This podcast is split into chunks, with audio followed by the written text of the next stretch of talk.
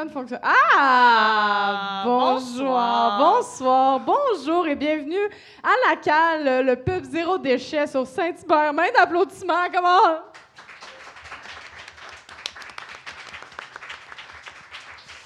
Donc, vous écoutez le podcast La maudite paix du collectif Go Gauche. Mon nom, c'est Coralie Laperrière. Moi, c'est Eve Landry. Et nous sommes vos animatrices de ce podcast Ben oui. depuis maintenant quatre semaines, Eve. Déjà quatre semaines. Ça Des- passe vite quand même. Ça passe tellement vite. C'est le tiers de notre.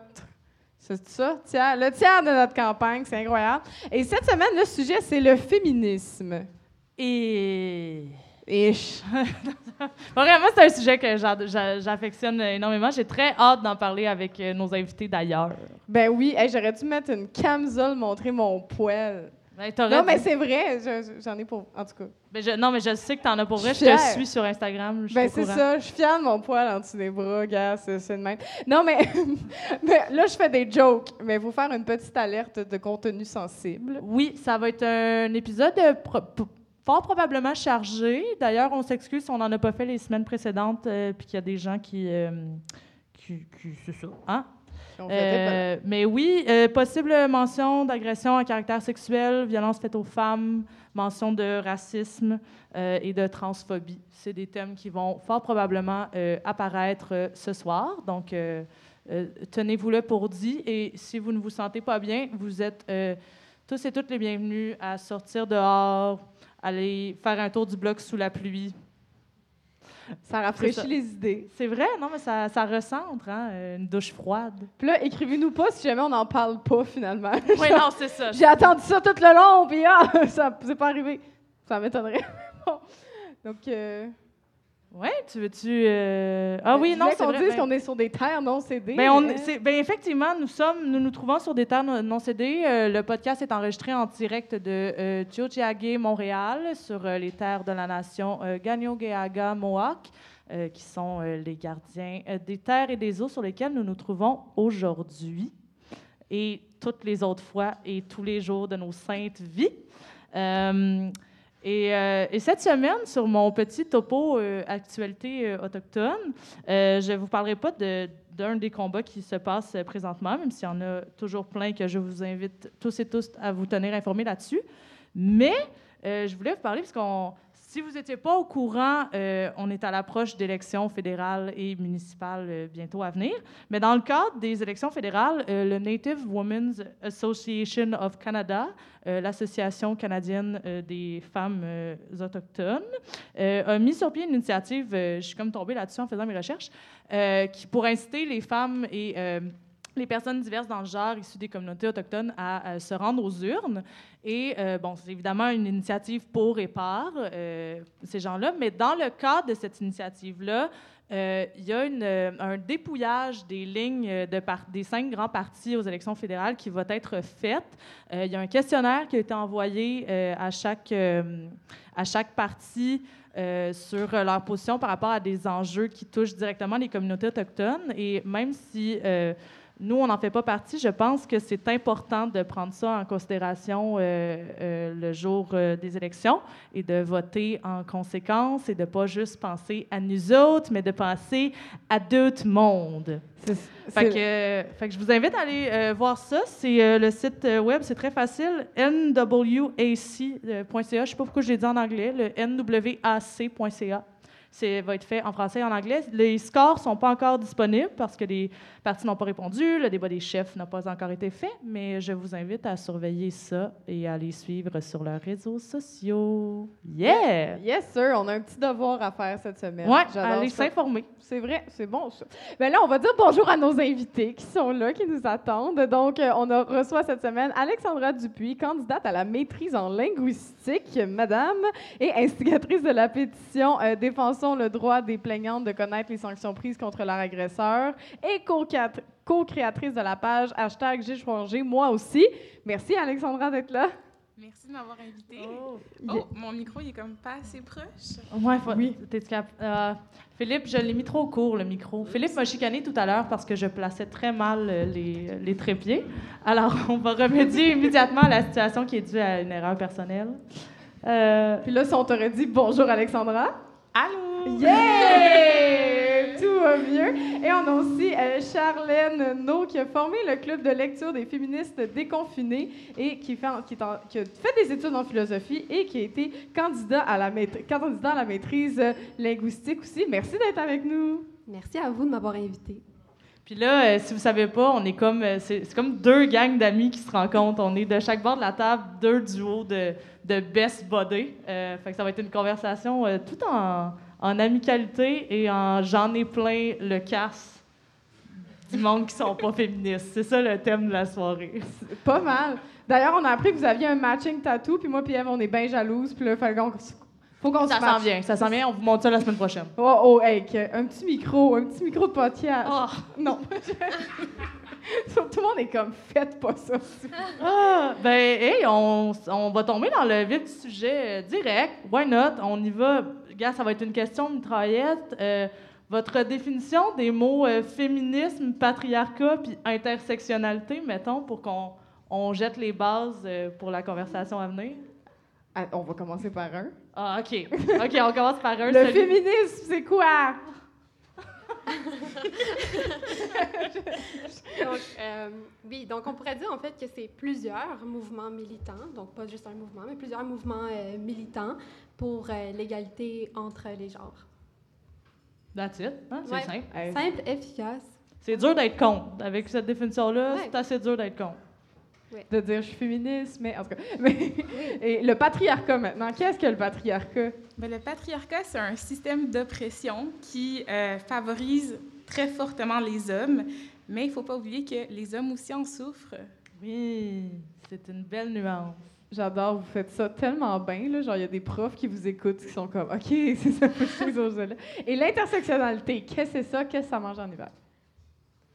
Euh, ben, Intersectionnalité, euh, c'est rendre compte du fait que les discriminations peuvent provenir de plusieurs euh, directions, qu'elles se rejoignent euh, à un qu'elles peuvent se rejoindre à un certain point. C'est euh, Kimberly Crenshaw qui a mis de l'avant ce terme-là.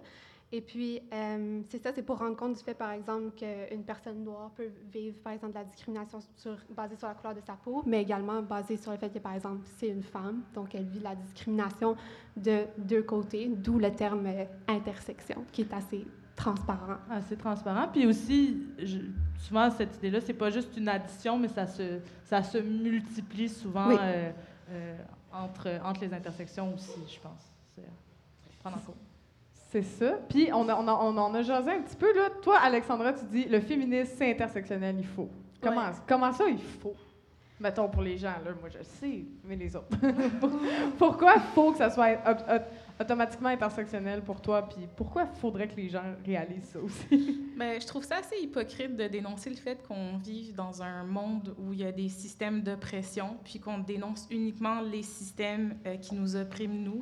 Je pense qu'il faut prendre en considération le fait que c'est pas tout le monde qui a la même réalité de vie et que une personne peut être aussi une femme, justement, euh, comme moi, euh, mais vivre d'autres oppressions euh, basées, par exemple, sur son statut socio-économique, son statut migratoire, sa li- religion, etc. Donc, pour moi, c'est tout ou c'est rien, en fait. Ça, parce qu'il faudrait pas re- recréer, je sais pas si les gens le savent, mais les suffragettes aux États-Unis, quand ils ont demandé le droit de vote pour les femmes, ils ont dit juste les femmes blanches. Comme juste, c'était pas tout le monde qui incluait là-dedans. Puis ça, j'ai toujours trouvé ça fucked up parce que tu fais, tu sais, c'est comme le truc qu'on s'est fait enseigner à l'école. Puis c'était comme, waouh, elles se sont battues pour le droit de vote des femmes. Mais on dit pas le droit de vote des femmes blanches. Ça serait vraiment plus malaisant, je pense, d'en parler. Puis on oublie ça. Fait que c'est comme si des fois, j'ai l'impression que notre féminisme, ben, le féminisme blanc qui est enseigné à l'école, mettons, là, est très genre, on oublie le reste. On oublie le fait que comme ça s'inscrit dans une longue lutte contre l'oppression, puis que c'est pas juste pour qu'il y ait des girl boss, qu'il y ait des filles euh, au top des entreprises, là, parce que c'est quand même un message qu'on entend un peu trop souvent, je trouve. Je sais Le girl boss feminism? pas. Ouais. Ouais. Euh, pour ceux. J'ai- très expressif comme moi, quand même. Hein? Mais. euh, euh, non, mais le. Est-ce que, tu, est-ce que tu saurais définir le girl boss feminism? Ou, ou vous? Ben, moi, c'est en tout cas, dites-le moi si je me trompe, moi c'est genre une impression d'émotion, là. C'est genre, c'est l'émotion d'être comme, de vouloir être un doute, c'est encore opprimé du monde, c'est un peu comme d'être sur le top, de, de se dire que comme, on, on voit encore la société comme une pyramide, mais maintenant c'est une femme au top de la pyramide au lieu d'être un homme. Mais moi je pense que le problème c'est que la société c'est une pyramide. Oui, ben moi, je, je, dirais plus que c'est lorsque euh, la sphère marketing s'est appropriée le féminisme. Mm-hmm. Ouais. C'est surtout le marketing. ouais. C'est aussi l'idée de comme vouloir comme tirer toutes les femmes vers le haut pour comme vouloir l'égalité entre les hommes et les femmes, mais au final, toutes les femmes que tu tires vers le haut, ben c'est des femmes privilégiées blanches. Quand tu dis toutes les femmes, ben c'est toutes les c'est pas toutes les femmes réellement. Ben oui, puis un peu comme on discutait, je pense, depuis le, le, début du podcast, c'est sûr que si euh, les démarches que tu entreprends, que ce soit dans ton féminisme euh, ou, ou, autre, si ça reste centré, basé dans un système capitaliste, forcément, ce que tu fais euh, découle du fait d'opprimer d'autres gens. Là, parce que le, le, capitalisme ne vit pas sans l'exploitation des corps et du territoire et de, des enfants au Bangladesh qui cousent des chandails pour ton entreprise qui dit Girl Boss. Ouais, ou genre le future is female.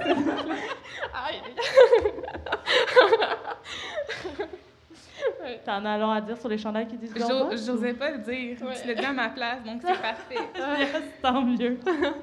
non, mais il y a ça, mais je sais pas si saviez-vous aussi, là, je fais, je, sais pas, là, on va partir là-dessus longtemps sur les Girl Boss, mais j'ai vu, il euh, euh, y a une entreprise euh, ici c'est un truc qui encourage les femmes à devenir propriétaires d'immeubles immobiliers. Tu parles de l'article du devoir, là. Oui! Oh. Malaise. Je, je sais plus comment ça s'appelle, mais c'était vraiment genre, hey, les femmes, il faudrait que plus de femmes deviennent propriétaires pour exploiter plus de femmes monoparentales qui ont des problèmes à trouver du logement. Tu sais, en tout cas, c'était vraiment bizarre de genre, OK, ben, ouais, non, je vais repasser. Moi, ce féminisme-là, il m'intéresse pas vraiment. hey! On vous a. Ben là, on est parti sur le Girl Boss mais on, on, on vous a invité, euh, entre autres, parce que vous êtes deux linguistes, puis euh, vous intéressez beaucoup à la question de l'inclusivité dans la langue. Puis je pense que c'est une question qu'on voit euh, faire surface à multiples reprises là, récemment. les grands débats sur les points médians, puis le fait que autrice, c'est un nom qui se peut.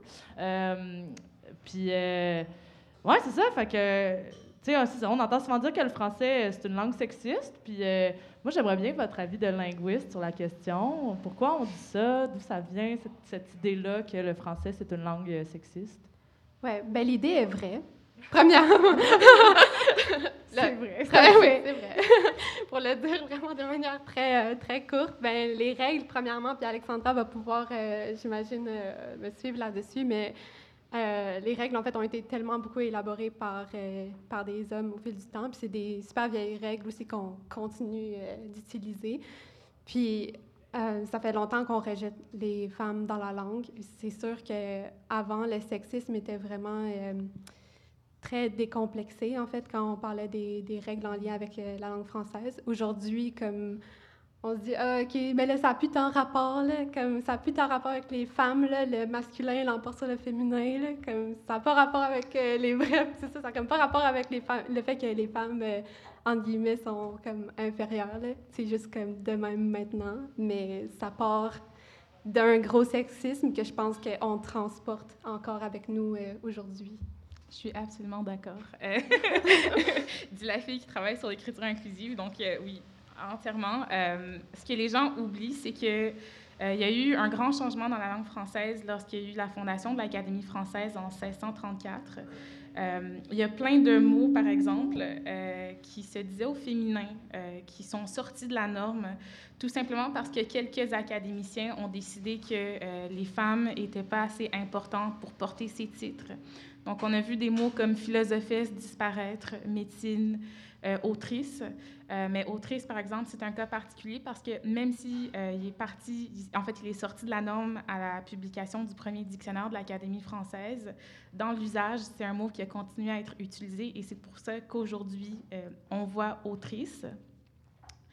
Puis il y a aussi ben, ce fameux Vosges-là qu'on aime détester, qui a publié beaucoup de choses pour, en fait, enlever la présence du féminin dans la langue. il y a eu d'autres entreprises, de d'autres personnes. on a vu disparaître l'accord de proximité. puis maintenant, c'est le masculin l'emporte sur le féminin. L'accord de proximité, c'est quoi, par exemple, pour ceux qui ne savent pas? Là, ça aurait été quoi cet accord-là qu'on a enlevé? Euh, c'est lorsque, on va dire, dans un groupe nominal, là, je vais essayer de ne pas être trop technique. Aujourd'hui, c'est un cours de français, la gang. On va faire une dictée à la fin. Euh, on peut dire, euh, on aurait pu dire, l'étudiant et l'étudiante sont belles, par exemple. fait que le, le, genre du nom le plus, proche ah, ça aurait servi pour la Exactement. ça aurait aidé tellement d'enfants là, au primaire à accorder. Là. Je suis sûre que ça aurait ouais. Avec les petites lunettes. oui, ça. la ligne est longue ou elle est courte? c'est ça. Ça aurait été parfait. Fait, fait, que ça, ça existait. L'Académie a enlevé ça. Qu'est-ce qu'ils ont enlevé d'autre? Pourquoi ils ont fait ça? Euh, L'objectif de l'Académie, c'était de conserver la pureté de la langue tu pourrais demander à n'importe quelle personne linguiste, on ne sait pas ce que c'est la pureté de la langue, pour être honnête. Euh, et ce qu'il faut savoir aussi, c'est que dans l'Académie, euh, il n'y a personne qui est linguiste. Dans l'histoire de la fondation de l'Académie, il y a une seule personne linguiste qui a siégé. Donc, euh, c'est assez problématique. c'est pour ça, en fait, que l'Académie française, sa légitimité, elle est souvent remise en question euh, par des personnes qui sont dans ma science, par exemple. Euh, il y a beaucoup, beaucoup de choses que l'Académie française a faites qui sont juste complètement euh, absurdes. Mais j'en veux d'autres, Donne-moi un exemple. Allez, on bitch l'Académie française aujourd'hui. Let's go, comment? OK. Ben moi, je pourrais dire que l'Académie française a été fondée en 1634 puis qu'il n'y a pas eu de femmes immortels, qu'on dit des immortels, hein, à l'Académie française avant 1980. Hmm. Donc, vraiment, vraiment pas beaucoup de femmes. En fait, il y a eu moins de 10 femmes comme immortelles à l'Académie euh, française. Donc, euh, ouais, comme une autre preuve euh, de grosse misogynie. Puis même par rapport à leur rôle, dans leur statut et règlement, l'Académie française n'a aucun pouvoir légal de recommander des formes mais pourtant, c'est l'institution qu'on va aller consulter lorsqu'on veut savoir si on peut ou on ne peut pas utiliser des formes. Hmm. Il y a incohérence. oui, c'est ça, parce qu'il y a une différence aussi. Nous, au Québec, il y a l'Office québécois de la langue française. L'Office québécois, là, euh, vous m'aviez dit ça, puis là, il faut qu'on faut, faut, faut démêler ça. L'Office québécois de la langue française, tu me dis qu'en 79, il a euh, recommandé la féminisation euh, des, euh, des noms de métiers. Mais l'Académie française, ça a été en 2019. Ouais. Comment ça? Comment ça, il y a une si grosse disparité entre les deux? Pourquoi il n'y en a pas un qui est soumis à l'autre? Qu'est-ce que c'est ça? Euh, ben, ce qu'il faut savoir, c'est que l'Office québécois de la langue française a un fonctionnement qui est vraiment différent de l'Académie française. Le QLF va interagir avec d'autres ministères pour voir comment on peut adapter la langue française à la réalité euh, moderne. Le Conseil du statut de la femme, en 78, a publié un rapport dans lequel on demandait à l'EQLF de, euh, d'apporter en fait des nouvelles formes féminisées parce que dans des descriptions d'emploi, les femmes ne se sentaient pas identifiées et euh, en fait, c'est comme si on disait aux femmes que certains corps de métier ne leur étaient pas destinés. Un an plus tard, le QLF a fait comme OK, on accepte la féminisation, on le recommande euh, de toutes les manières possibles. Puis, un peu plus tard, il y a des guides avec des longues listes de mots, euh, de noms de métiers féminisés qui ont été euh, développés. En 84, si je ne me trompe pas, la France a vu ce qui se passait au Québec et ont décidé que c'était le temps aussi. Euh, donc, il y a une commission de terminologie avec euh, Yvette Roudy et Benoît de Groux euh, qui a été mise sur pied. il y a eu beaucoup d'emprunts de ce que le Québec avait fait, mais il y a aussi quelques parties qui ont été adaptées en fonction du contexte français.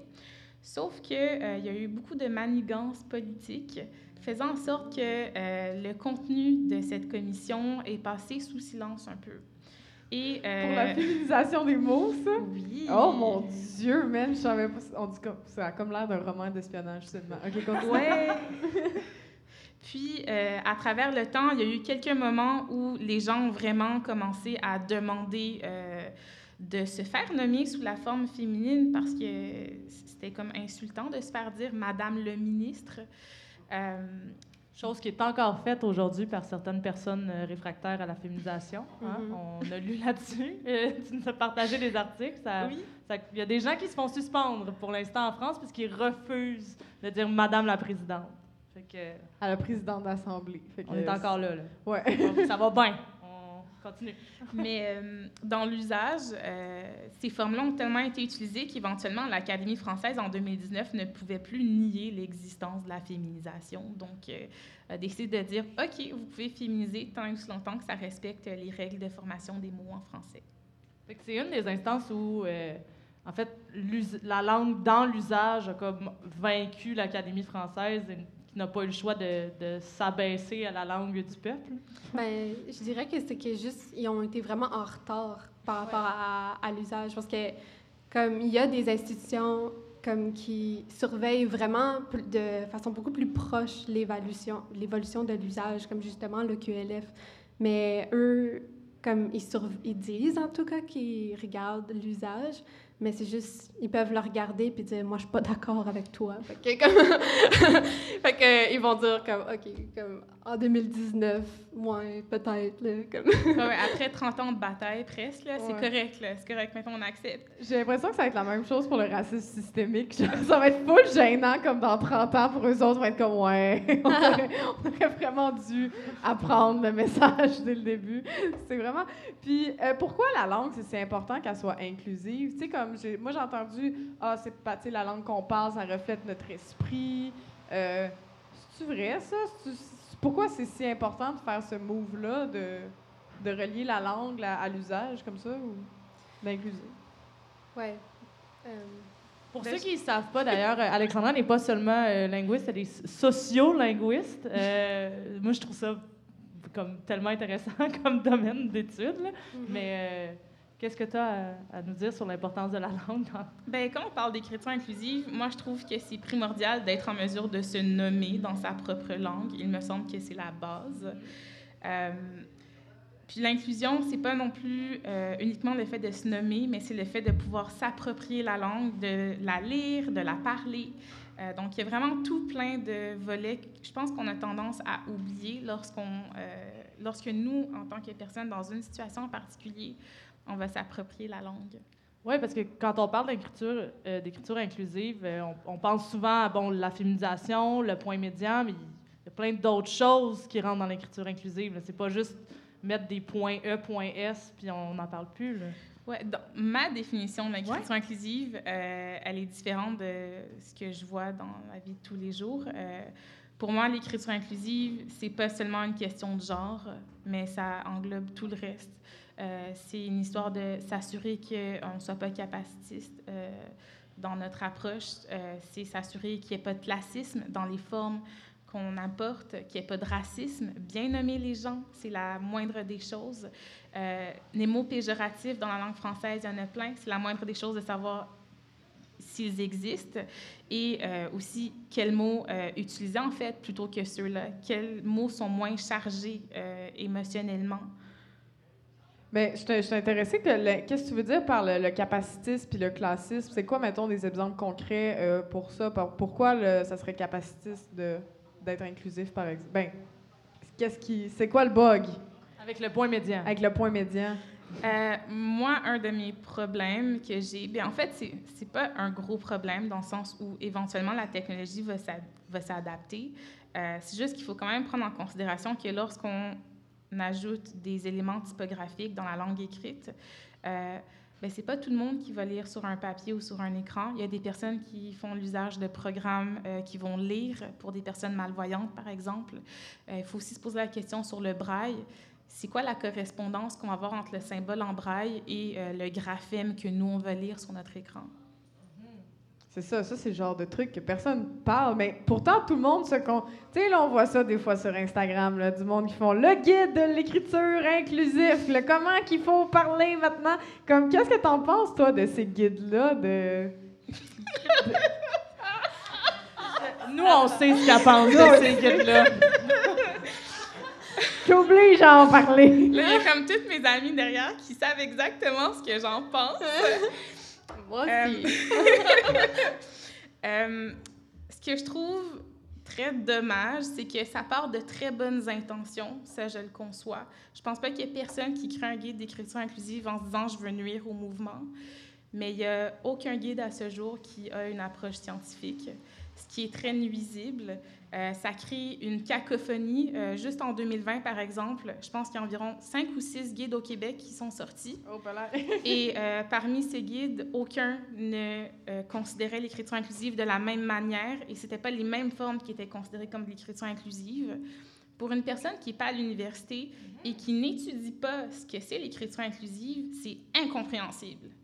Donc, pour moi, euh, il faut avoir éventuellement se dire, OK, on, est rendu plus loin qu'à l'étape d'en parler. Il faudrait euh, faire une enquête sociolinguistique, demander aux gens qui ne sont pas nécessairement nos amis, euh, pour vous, c'est quoi de l'écriture inclusive? Quelles formes euh, vous conviennent le mieux? Prendre en considération les personnes malvoyantes, les personnes qui lisent avec le braille, prendre en considération une tonne de choses qu'en ce moment, on n'aborde pas du tout. Oui, puis il y a des, de la dyslexie aussi, que, que, que tu nous avais dit que c'est- c'est c'est un, c'est un truc aussi. fait Ouais. Ben, le truc avec la dyslexie, c'est qu'en ce moment, en fait, à ce jour, il n'y a aucune étude qui a été publiée sur le fait que l'utilisation du point médian nuisait à la lecture. Par contre, ce n'est pas parce qu'il y a une étude qui n'est pas encore publiée sur le sujet que ça veut dire que le point médian ne nuit pas à la lecture. Ça, c'est une grande nuance qu'il faut faire et je pense qu'il y a beaucoup de personnes qui instrumentalisent le fait qu'il n'y a pas d'article scientifique qui soit publié à ce jour pour dire, ben regardez, il n'y a personne qui a dit que ça nuisait à la lecture, donc ça nuit pas. Mhm. C'est sûr. Puis c'est aussi, tu sais, je pense que c'est tout le temps de prendre cet argument-là aussi dans une, pers- une perspective de, on veut se rendre vers une langue inclusive. C'est pas un argument pour dire qu'il faut pas du tout le faire. Parce que, en fait, je dis ça, c'est que je me suis ramassée hier à tout hasard sur un, un groupe Facebook de gens qui, euh, qui sont vraiment contre l'écriture inclusive, qui se battent activement pour pas que ça se fasse.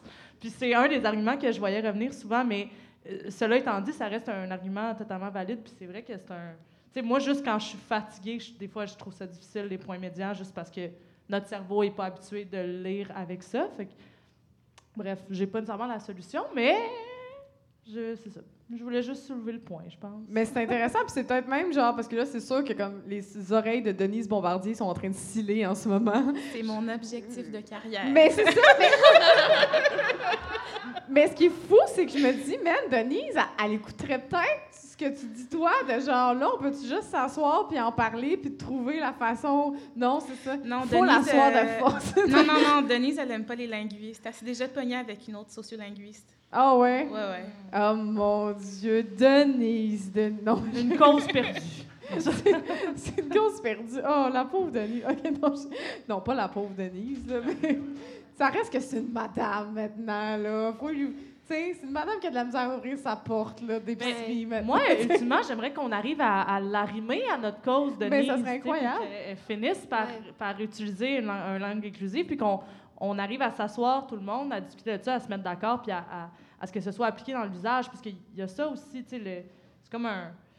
Comme un ballon un peu, là, euh, ce, que, ce que vous nous expliquez. C'est bien beau que ça arrive d'une gang de linguistes qui, ont- qui se sont penchés scientifiquement sur la question puis qui, qui ont rendu ça le plus simple possible, mais il faut que ça se transmette dans l'usage et vice-versa. Si, si personne adhère, mais qu'on sort des guides pour sortir des guides, qu'est-ce que ça change?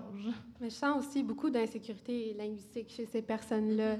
C'est qu'ils ont tellement peur que comme euh, ces propositions-là font en sorte que le français devient de moins en moins intelligible, puis que là, par la suite, comme le français va encore aller comme en se dégradant, comme il y a une question comme identitaire que je sens fortement comme euh, chez les personnes aussi qui sont comme contre l'écriture inclusive, mais aussi l'idée qui est très très vieille par ailleurs que le français c'est vraiment pur puis qu'il faut le figer absolument comme dans le temps que ça devienne un très gros glaçon qui bouge plus. Fait que euh, c'est ça. Juste, je sens beaucoup d'insécurité chez ces personnes aussi quand on en parle. Ben ouais, c'est intéressant ça justement. Tu sais, on sait là, il y a la fameuse réforme. Là, je l'ai faite comme si ça faisait peur, puis ça fait peur à 20 du monde. Mais est-ce que genre justement, c'est c'est-tu un moment justement de s'asseoir à la table avec des linguistes puis faire comme Là, on peut-tu parler et de réforme et de- d'écriture inclusive? Tu sais, c'est-tu un peu niaiseux que ça soit séparé? Tu parles de la réforme de l'orthographe? Ouais. Ben, Ben, moi, je discute avec une des personnes qui, en ce moment, travaille sur la réforme de l'orthographe par rapport parles à l'écriture inclusive. Oui, oui. Puis, on parle souvent des enjeux qui sont reliés à nos domaines propres. Puis, c'est super intéressant. Le truc aussi, ce qu'il faut savoir, c'est que, euh, comme vous l'avez si bien mentionné, c'est pas parce que moi, je vais proposer quelque chose que demain, tout le monde va l'utiliser. Donc, euh, j'ai beau. Il y a une équipe qui peut bien travailler sur le fait de euh, simplifier euh, l'orthographe. Ça ne veut pas dire que demain, ça va être adopté. Euh, Oui, ben déjà celle de 1990, euh, il y en a qui savent même pas là, il y a des formes que comme tu peux en- tu peux l'enlever l'accent circonflexe là. Comme c'est vrai là comme il y a certains accents circonflexes que t'es pas obligé là de les mettre absolument puis ça sonne comme super hérétique, mais dans les faits, comme c'est c'est là depuis 1990, ça c'était avant que je naisse, là. OK? Ça commence à faire un bout, là. Fait qu'on peut commencer par appliquer un petit peu plus comme cette réforme-là, qui date quand même euh, déjà, là. Euh, oui, c'est ça. Puis on a comme deux orthographes qui, qui coexistent en ce moment euh, encore, puis ça fait en sorte que comme cette réforme-là est comme pas encore tant appliquée. Fait que oui, moi je suis 100% down pour comme d'autres réformes, mais comme on me semble que il y a quelque chose qui avance pas déjà.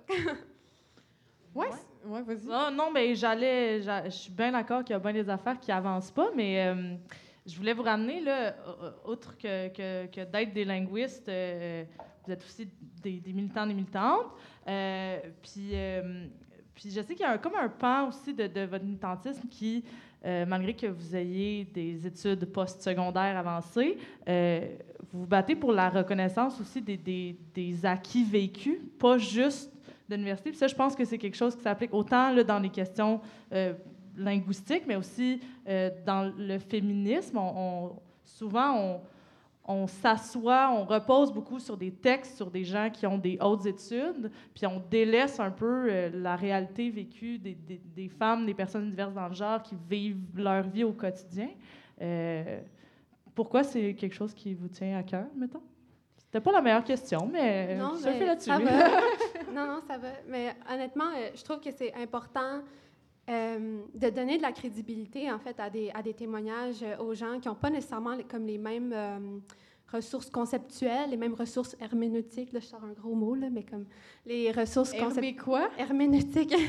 Je suis pas à l'université, Ok. moi, ça veut dire quoi? mais c'est comme les, les ressources de- dans, le, dans le savoir, pour le dire plus, euh, plus largement. Comme ils n'ont pas, par exemple, comme certains termes comme pour exposer certaines de leurs euh, réalités, que ça devient comme difficile par la suite de comme croire ces personnes-là en interaction. Par exemple, si le terme de harcèlement sexuel il est, pas là comme dans une interaction, ça devient plus difficile de comme rendre compte des fois d'une expérience de harcèlement sexuel. Donc euh, oui, donc c'est important parce que c'est pour donner, valoriser certains discours. Ouais.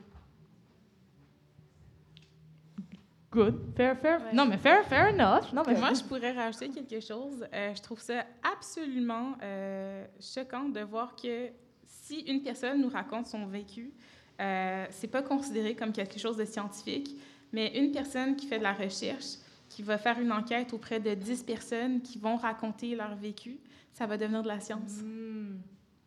Ouais. C'est juste parce que c'est chapeauté par quelqu'un qui a. euh, Exactement. Supposément soudainement, c'est quelque chose de crédible, alors qu'à la base, ça l'était déjà. hmm.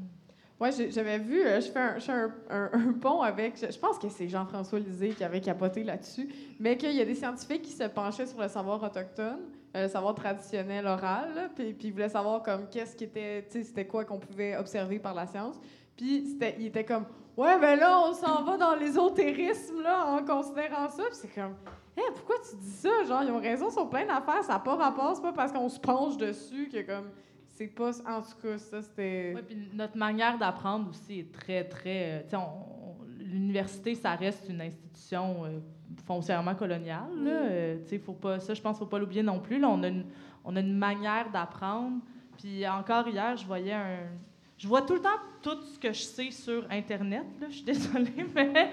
Il y a euh, personne qui va à la bibliothèque non, faire des hein, recherches. c'est dommage. Mais, mais je lisais, je voyais quelqu'un euh, passer justement comme quoi nos, connaissances sur l'éducation, sur comment, comment en tant qu'être humain on apprend, sont à peu près nulles. Puis les, les, les, les systèmes d'éducation qu'on a, là, nous en Occident, mettons, euh, conviennent vraiment pas à tous les enfants. euh, à toutes les personnes qui, qui étudient, mais qui sont vraiment, on ne sait même pas comment on apprend, on sait à peine comment on, on retient les choses. là. Fait que c- ça serait comme bien de repenser ça, en tout cas. Ouais, mais c'est toi qui m'as envoyé cet article-là, je pense. On s'est-tu envoyé ça? En tout cas, moi aussi, j'ai eu la même affaire, puis qui disait que c'est comme si euh, la science de l'éducation est au même niveau que si, mettons, l'astronomie, dans le temps, était à l'astrologie, genre. C'est comme, on sait vraiment pas ce qu'on fait, mais on est comme, ah, je pense que c'est le même, tu puis ça me fait rire parce que des fois, il y, a des- il y a des écoles alternatives, puis là, on apprend que comme, ah, les enfants sont capables d'apprendre quand ils jouent toute la journée dehors, puis qu'ils connaissent le nom des arbres, puis t'es comme, no shit, Sherlock, genre, c'est sûr que on a besoin de ce contact-là avec autre chose qu'une école. Je veux dire, ça fait quoi, 200 ans que les écoles existent, où tout le monde est en puis tout le monde apprend la même chose, mais ça fait des millénaires que les humains sont sur la planète, comme clairement, l'école, pas meilleure affaire. On, se rappelle, c'est encore l'école qui nous sépare quand vient le temps d'apprendre c'est quoi un tampon puis comment ça marche les menstruations. Faudrait donc pas que les petits gars sachent ça. Là. Je, je, c'est ça l'école aussi. Là. Non, mais c'est vrai. Ben, je sais pas pour vous, là, mais moi, mes, mes cours, mon seul cours d'éducation sexuelle, soyons honnêtes, c'était ça. C'était, on séparait les gars, les filles, parce que c'est juste ça qu'il y avait supposément dans nos classes, des gars puis des filles. Puis euh, les gens qui avaient un utérus apprenaient comment ça marche euh, notre utérus. Puis je sais pas ce qu'ils apprenaient de l'autre bord, j'ai jamais pu y aller. Excusez-moi, mais, mais tu sais, ça aussi, je veux dire, ça, rentre dans, dans ces enjeux-là. Après ça, on se demande pourquoi c'est difficile de, faire la part des choses puis de vouloir être égalitaire. Puis comment ça se fait que le combat féministe n'est mené que par des femmes? Sais, c'est sûr que si on sépare dès l'enfance, ça te donne pas le goût de te battre pour le groupe qui est pas le tien. là. Non, c'est ça, puis tu finis par être Simon-Olivier Fecteau. Non, mais... pour les quatre personnes qui ont le référent. Non, mais vous vous battez aussi pour l'inclusion euh, des femmes au niveau universitaire. Euh, Il y a peu, y a peu de, de- de- de femmes qui sont, euh, ou de, personnes non-binaires même, qui sont, dans les, qui sont dans les cursus de cours. Comment ça? C'est quoi le problème avec au niveau de l'université? Les femmes, ils vont plus à l'université que les hommes, me semble, non? c'est ça qu'ils disent. Ben, en fait, euh, j'ai lu dernièrement un, di- un diagnostic de l'Université de Montréal sur euh, l'équité et la diversité. Puis c'est vrai, en fait, que comme les femmes, en fait, font plus de demandes d'admission à, l'u- à l'université que les hommes. Mais, il y a tout le temps comme un, mais, c'est que en fait, quand, par exemple, on veut comme performer, comme aller euh, dans les cycles supérieurs et tout, qu'on veut avoir une charge de cours, un poste de professeur, ben, en fait, les femmes sont surreprésentées chez les chargés de cours, puis elles le sont beaucoup, beaucoup, beaucoup moins chez les professeurs. Euh, puis c'est surtout marqué comme dans certains départements, comme par exemple euh, dans les départements de philosophie à travers euh, le monde, en fait, il y a 20 à 30% de femmes qui ont des, des postes de professeurs. Donc, euh, l'inclusivité, comme est vraiment, vraiment à améliorer dans ces départements-là, comme on sent encore qu'il y a vraiment, vraiment beaucoup euh, de préjugés, en fait. Ouais, ben, il y a aussi le fait que les femmes sont plus susceptibles d'être victimes de harcèlement euh, durant euh, leurs études. Il y a une université en Grande-Bretagne qui a fait une étude au sein de son propre département parce qu'on se demandait pourquoi il n'y avait pas autant de femmes. Je pense que c'était en astrophysique. Et euh, en faisant une enquête, ils se sont rendus compte que euh, je pense que c'était la moitié des personnes euh, appartenant aux communautés LGBTQ qui avaient affirmé avoir été victimes de harcèlement. Et euh, les femmes noires étaient 40% plus susceptibles d'avoir vécu du harcèlement que le- leurs autres pairs. Donc, euh, il y a comme plein de choses à prendre en considération qu'on, en fait, qu'on n'aborde pas vraiment. C'est comme un petit un secret de polichinelle. Euh, au sein de nos départements, on le sait, mais ça sort jamais en dehors des murs de l'université. Oui, parce qu'ils carent vraiment à propos de leur image. vraiment beaucoup. L'image scientifique, là. là. Ah, L'image universitaire, là, faut que te- Oui, tu, paraisses, oui. tu paraissent bien en tant qu'université, fait que Oui. ça, on ne dira pas qu'il y a du harcèlement.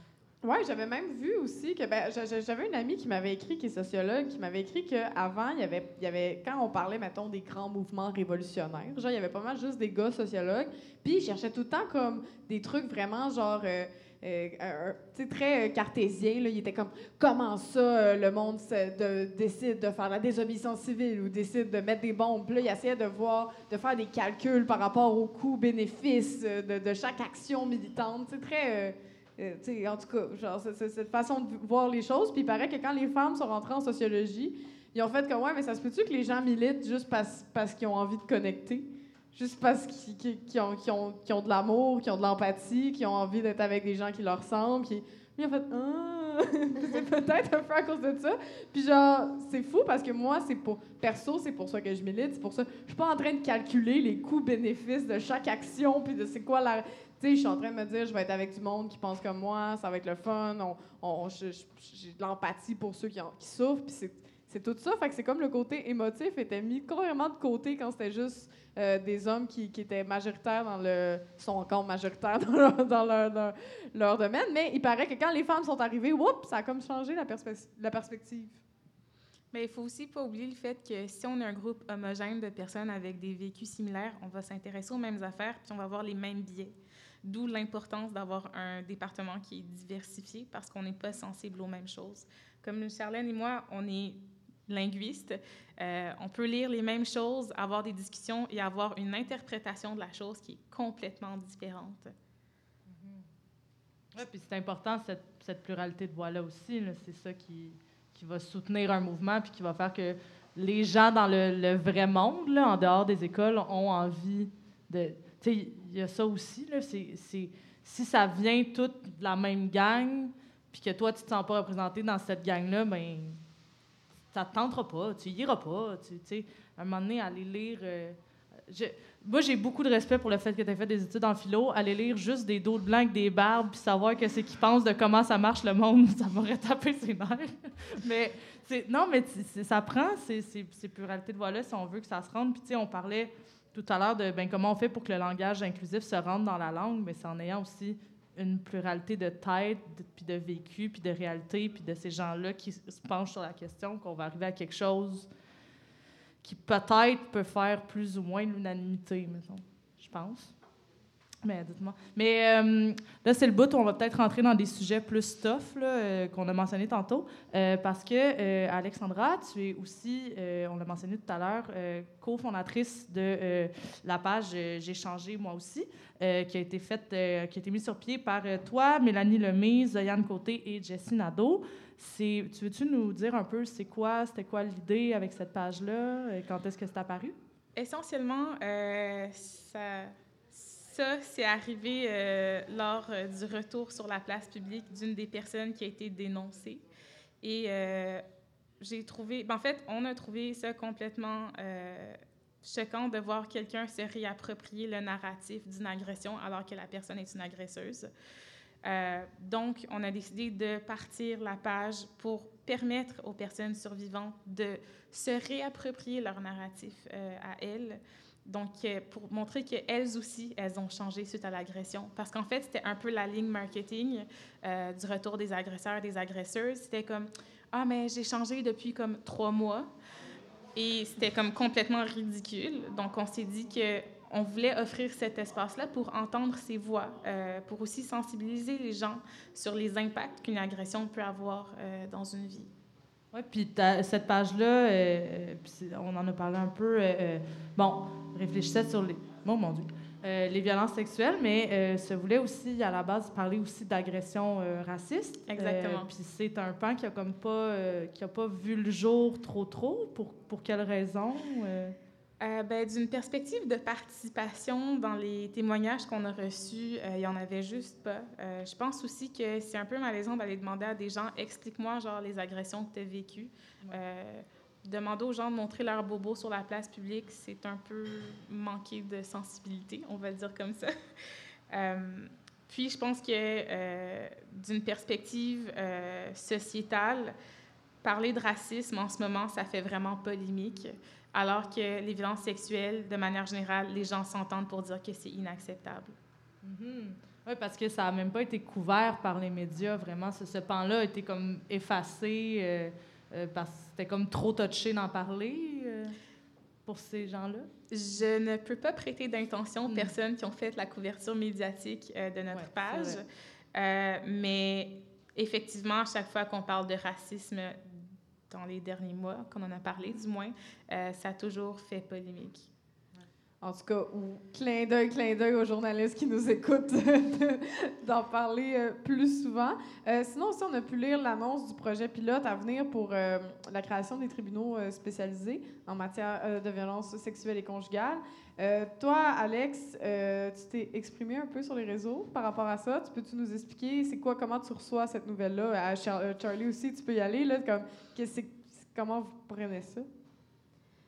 Euh, ouais, ben. C'est sûr que, euh, comme plusieurs, ben j'ai été vraiment contente euh, de cette nouvelle-là.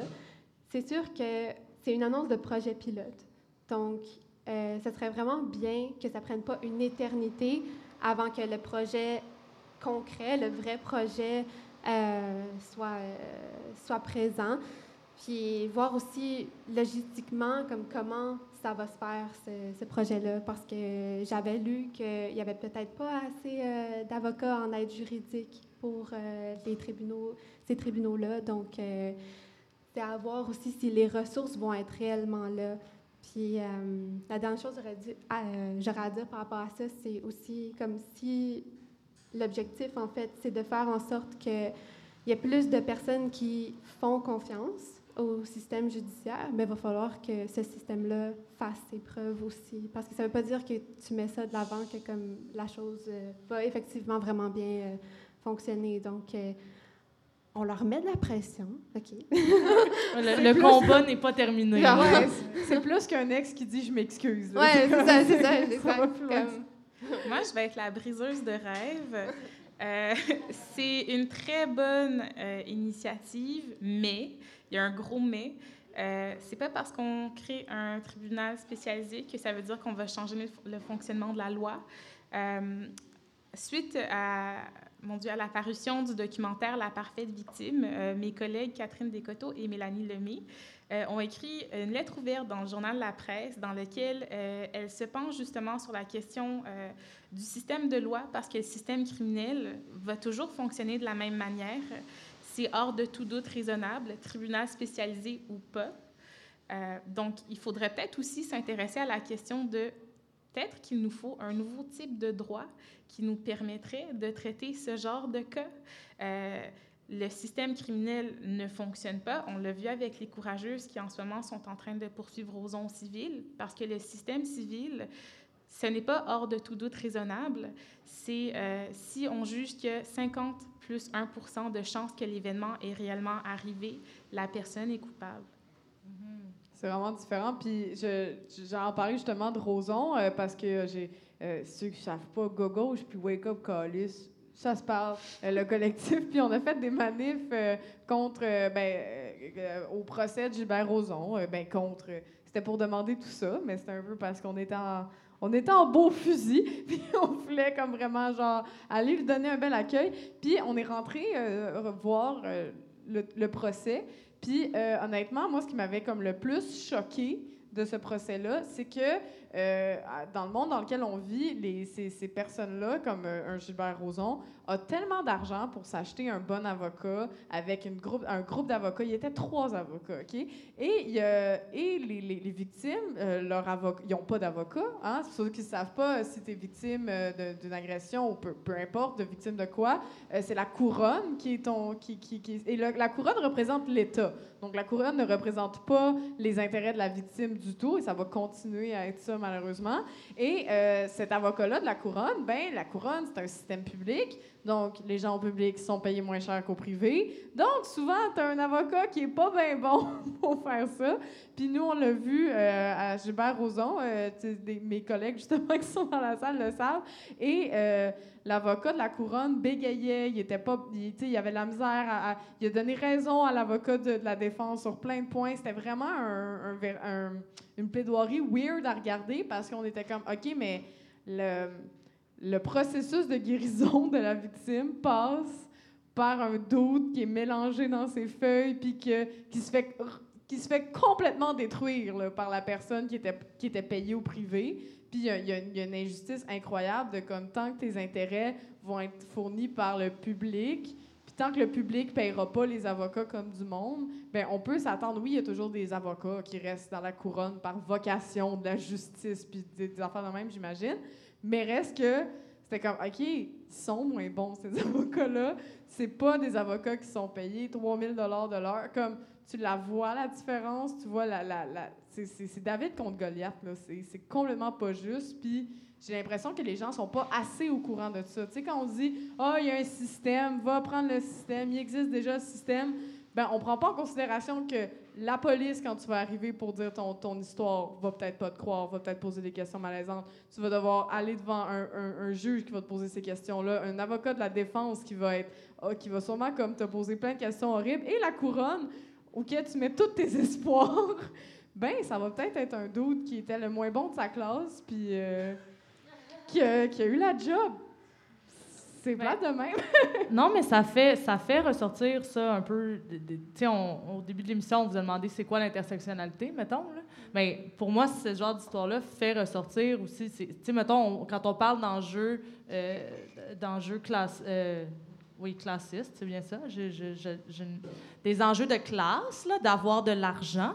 Euh, ben là, ça s'immisce dans ces histoires-là. Puis j'ose imaginer que ben, si tu es une personne minorisée dans le genre, ça se peut qu'on te ridiculise, euh, que, que tu vas être moins cru, que bon, toutes ces, questions-là. Fait que ça, ressort beaucoup, mais ça prend une refonte du système judiciaire. Puis, puis, on en va en reparler à la semaine 12 sur le définancement de la police, d'ailleurs. On vous invite à venir. Euh, c'est un sujet qu'on tient très profondément dans, notre cœur, mais fait que donc, on se réjouit, mais pas tant que ça. On demanderait plus, c'est ça? Oui, ben je pense que dans l'esprit euh, collectif, faut pas oublier que c'est une première étape.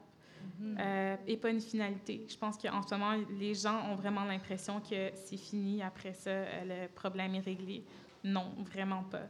Euh, il faut juste poser des questions aux bonnes mhm. personnes, puis voir en fait si on pourrait créer un nouveau euh, type de, de, mon Dieu, de code qui serait basé sur le genre et qui prendrait en considération euh, toutes les, les, discriminations et les dynamiques de pouvoir qui sont euh, là-dedans. Fait que plus qu'un appel à se reposer, c'est un coup de pied dans le cul de, à continuer au final. Ça, ce que ça veut dire, cette nouvelle-là, c'est que quand on parle, il y a moyen de se faire entendre un peu, fait que continuons à parler, puis à faire du bruit, puis à demander plus que ça, right? Ouais, Je pense que si on se répète, euh, éventuellement, le message, il va passer. Moi, j'ai un petit espoir de comme... Ça part d'un hashtag, là, tout ça. Tu sais, comme, c'est pas... Non, mais c'est pas... Ça part d'un hashtag, il y a eu des vagues, il y a eu des trucs, sais, comme, c'est pas parfait, euh, on sait, il y a des agresseurs qui reviennent, mais on l'a eu ensemble quand même, ce combat-là. Ça a été pas, c'était pas organisé, ça s'est juste fait, ces réseaux sociaux, ça a parti d'une vague, ça a parti d'un mouvement, ça a parti des, relations amicales aussi, je dirais. Il y a sûrement des gens qui, qui militaient pas tant que ça avant, qui se sont parlé, qui ont fait « OK, on fait quelque chose ».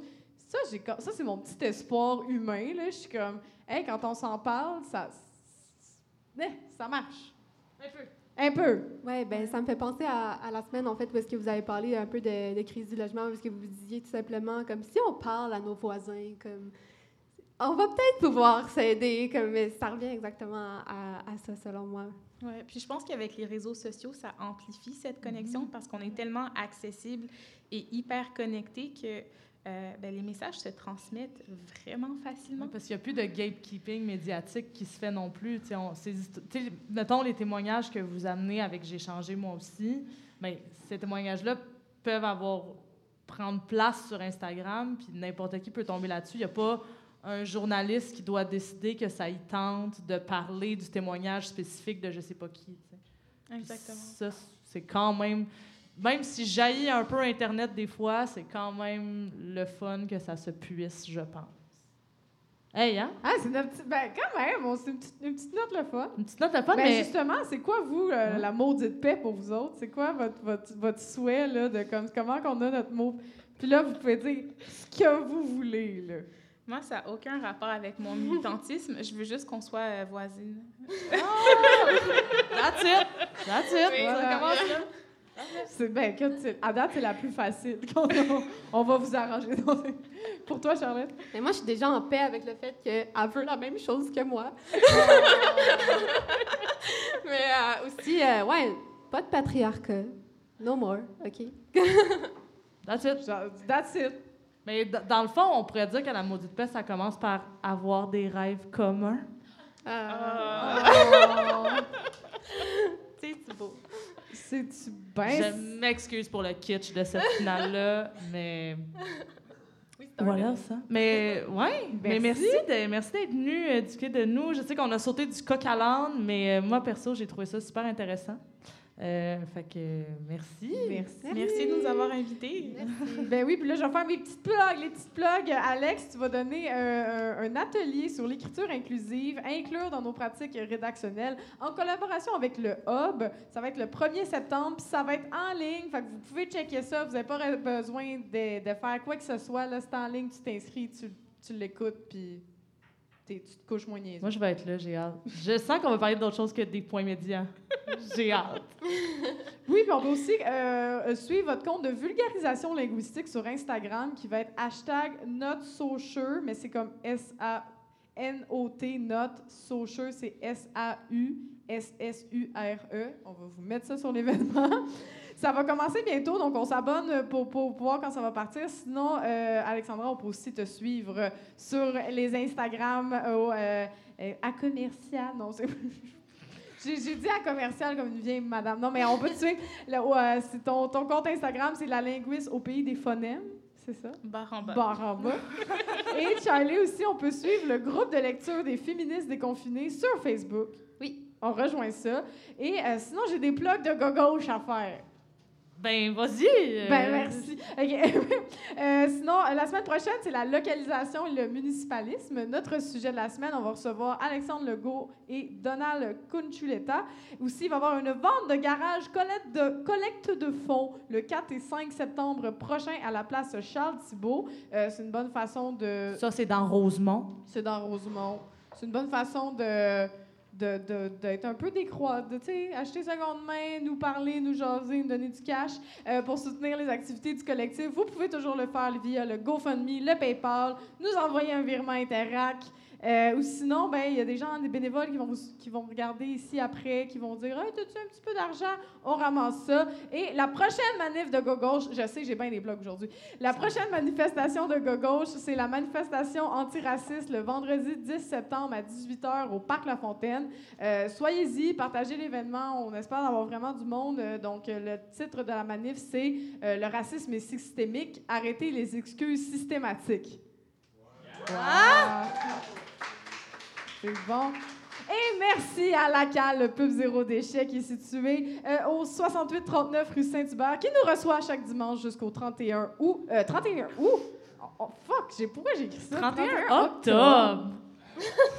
On est ici jusqu'à l'Halloween. Vous avez pas fini de nous entendre. Puis je vais tellement me déguiser pour animer ce podcast-là. Puis euh, c'est ça, on vous attend. Euh, merci au personnel au service, donc euh, Josh, Gab et Simone. Merci à Philippe Côté-Leduc au son.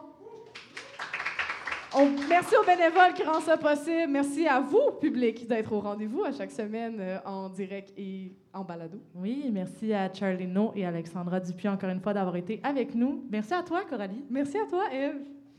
Merci à vous autres. Merci à vous autres. Bye!